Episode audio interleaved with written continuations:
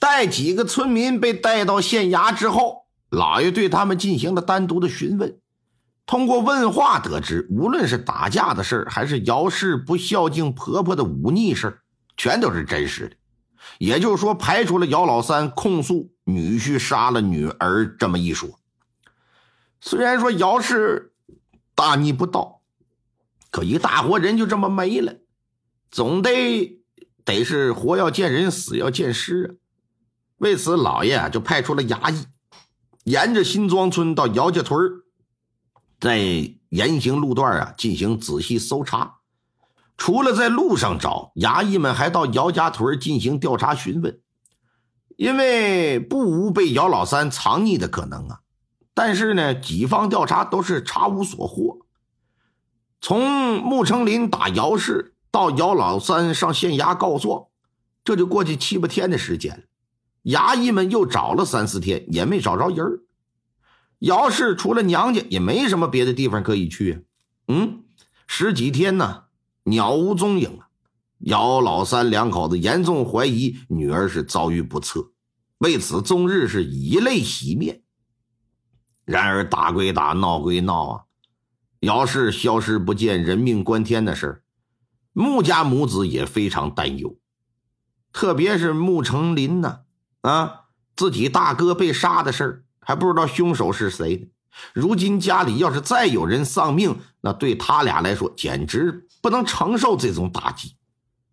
所以啊，穆成林就跑到县衙找老爷，希望能够县衙呀尽快的加大力度排查，在姚氏的这事儿上啊再想想法子。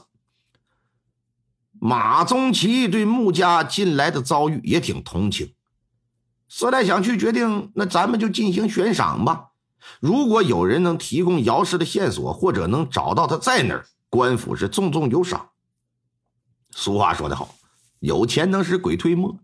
悬赏告示一贴，当天就有新庄的隔壁村的一个人到县衙表示，自己曾看到过一个疑似姚氏的女人。说具体哪天不记得，反正是一个天刚擦黑的傍晚呢，在新庄子外一条荒凉的小路上。见到一个身上有伤的年轻妇人跟个和尚走在一块虽说不确定那妇人是不是姚氏，但他可认识那和尚，不是别人呢，正是木佛寺的妙星，因为他经常啊上山啊去礼佛烧香，一眼就认出来了，说这不妙星吗？听到妙星的这个名字，马知县不由得就想起穆成森被杀一案了。马上到寺庙传唤妙星吧，叫过来。说妙星，大约十天前的一个傍晚，你可曾在新庄子村外一条小路上见过一个少妇啊？呃，贫僧还真见过。详细说说吧。贫僧当时与那妇人迎面相遇，那妇人身上有伤，而且一个人边走边哭。贫僧就问她怎么了，是否需要帮助。那妇人说她被丈夫打了，打算回娘家。我就说天色已晚，路上容易有危险，不如明日再回。可那妇人不听啊，一个人就走了。男女之间啊，授受不亲嘛。贫僧又是个出家人，虽说有些担忧吧，但也不好做别的，我就回到寺庙了。那妇人可曾与你说过她的姓氏与夫家的情况？呃哦，这倒没有。贫僧也没有去问，谁能证明你当晚回到寺庙啊？寺庙里的师兄弟可以证明。自从我牵扯到穆家一案之后，几乎每日都居住在寺庙当中。老爷对他的话不能完全信，特意又派了几个人又上寺庙去调查，看看能否找到与姚氏相关的线索。可惜又跑了个空，没有调查到任何有用的东西。在之后的几天时间里，虽然也陆续有人到县衙里提供一些关于姚氏的线索，但也都没查到一些有用的。就这么的，姚氏失踪的案子也变成一桩悬案了。时间一晃到了十月下旬呢，东北就迎来二十四节气当中的霜降。霜降不是说降霜啊，而是气温骤降，昼夜温差极大。这也是秋季最后的一个期间。到了这个节气呀，那就意味着东北即将迎来漫长的冬季。霜降这一天，气温明显比先前秋高气爽要冷了不少。这一点，居住在山上木佛寺里的那些僧人们呢，是感觉尤为明显。很多怕冷的和尚，甚至把棉衣都套上。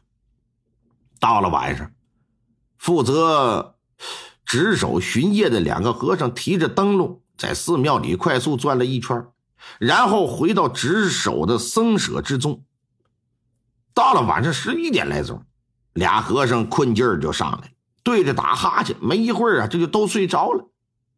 就在他俩睡着没多一会儿，打院墙之外，噌的一下翻进了一道黑影。顺着墙根有如突突一般，是嗖嗖嗖嗖嗖嗖，直奔后院。当来到大雄宝殿附近的时候，那黑影是左右观瞧好一会儿，确定四下无人，蹑手蹑脚来到门前，拿手一摸，门上有锁。来人呢，打怀里掏出一物件，借着明亮的月光，嘎噔嘎噔几下子，把这锁就给撬了。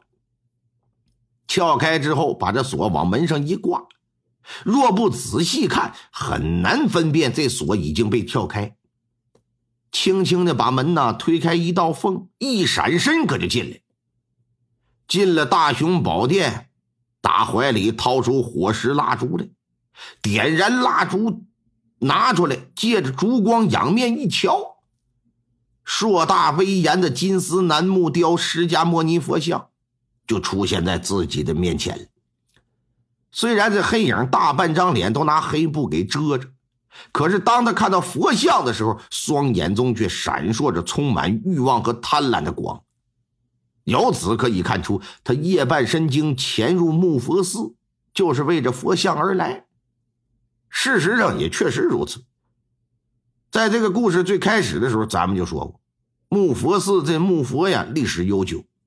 雕刻工艺精湛，而且相传木佛之内藏有稀世珍宝，所以说几百年来一直有盗贼在打他的主意，想看看里头到底有啥呀。